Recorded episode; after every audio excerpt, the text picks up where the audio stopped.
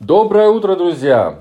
Я вынужден переписать мой вчерашний подкаст, который я запрограммировал на сегодня. Он уже появился, и вот я утром э, зашел в Телеграм, по, по, послушал его и, и заметил кучу ошибок, наделанных мною вчера. И думаю, надо обязательно переписать. Итак, альбом Life Goes On, жизнь продолжается. Это витрина трех ветеранов которые продолжают быть удивительно свежими и актуальными. Поправившись после недавней болезни, легендарная композитор-пианистка Карла Блейн, 81, не утратила чувство юмора и политические амбиции. Саксофонист Энди Шепард, 63, и басист Стиви Сваллоу, 79, завершают трилогию, начавшуюся с альбомов «Триос» 2013 года и «Андан до El Tempo 2015 года. Вместе они записываются с 1994 э, года и поэтому настолько хорошо дополняют друг друга, что нет ни одного соло без сопровождения. Большая часть, часть взаимодействий звучит интуитивно, спонтанно, гармонично и кажется не по нотам. И действительно, она там на обложке альбома подкидывает эти ноты вверх, ноты летят в воздухе, она такая радостная, смотрит на них и как бы ей эти ноты дал лампочки. Игру Блей отметил мой хороший знакомый Кормак Ларкин. Он организовывает, он сам барабанщик, и он организовывает джем-сессионы в нашей деревне. И многие джем-сессионы я публикую прямо здесь в Телеграме, и вы видите их. Э, это каждый четверг они проходят у нас, и каждый четверг я стараюсь их посещать. И, значит, он написал обзор предыдущего альбома. Он пишет для Irish Times. Он сказал, именно пианистка кажется особенно освобожденной от аранжировок. И игра женщины, которая когда-то называла себя однопроцентным игроком и 99% композитором, трогательно и лирично. И это на самом деле так. На самом деле она, они даже высмеивают. Вот я там посмотрел, там есть одна композиция Beautiful Telephone – оказывается, а, там звучит, она звучит почти как э, похоронный марш. И, во-первых, там все композиции разделены на части. Там всего три композиции, но в каждой есть три, даже там в одной четыре части. То есть э, три-четыре трека одной композиции.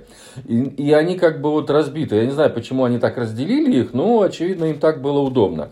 Ну и вот, значит, э, Э, получилось так, что они высмеивают. Я читал просто отзывы, и американцы э, услышали высмеивание вот именно правительства Трампа. Якобы этот beautiful телефон, это красивый телефон, находится в овальном доме, именно э, в, в кабинете президента Э, значит, Америки, и они вот его каким-то образом высмеивают, типа, э, я, если честно, я не знаю, конечно, их политическую, там, сказать, э, э, позицию, да, э, им нравится он или он наоборот им не нравится, но факт, факт остается фактом, и вот многие так вот говорят, хотя слов в песнях нету, э, эти песни без слов, но вот так вот почему-то американцы американцы поняли ихнюю эту вот музыку. На самом деле альбом очень приятный, очень такой, он медленный, пускай там даже вот и средняя вот эта композиция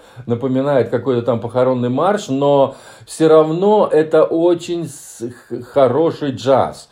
Я его называю кул cool джазом. Хотя во многих эм, значит, ревьюшек, во многих обзорах, где я читал на английском языке, его называют фри джазом.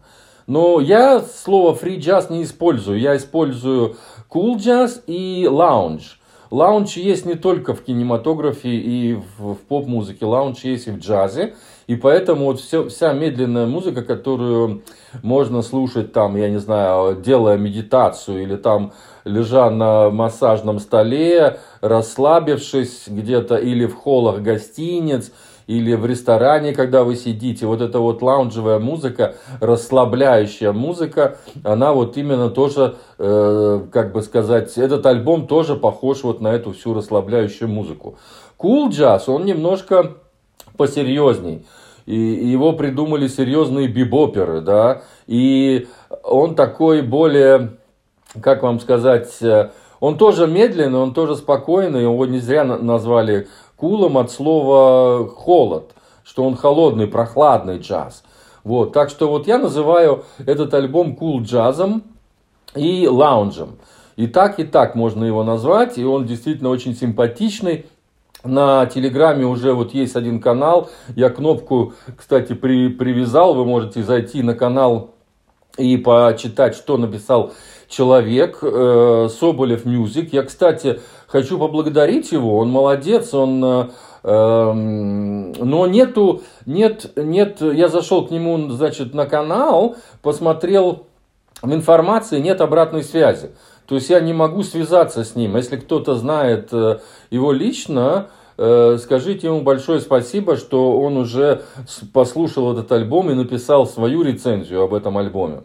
Это очень здорово, что у нас есть общие интересы еще с кем-то э, в Телеграм. Вот, так что вот отличный альбом Must Go On.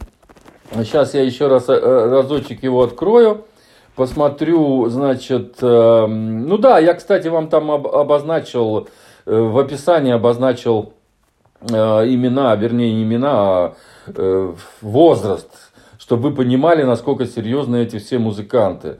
если Карла Блей э, оправилась от болезни, она, значит, пережила, я не знаю, наверняка человек, когда поправляется от какой-то серьезной болезни, и если она пишет, что жизнь продолжается, значит, эта болезнь наверняка была очень серьезная, и обычно люди после таких, э, так сказать, у меня у самого в жизни была, так, была такая ситуация, когда меня два раза откачивали в реанимации, и я знаю, что это такое, то есть э, тебе в голову приходят совершенно другие мысли, ты совершенно по-другому начинаешь жить, совершенно по-другому начинаешь понимать вообще жизнь как таковую.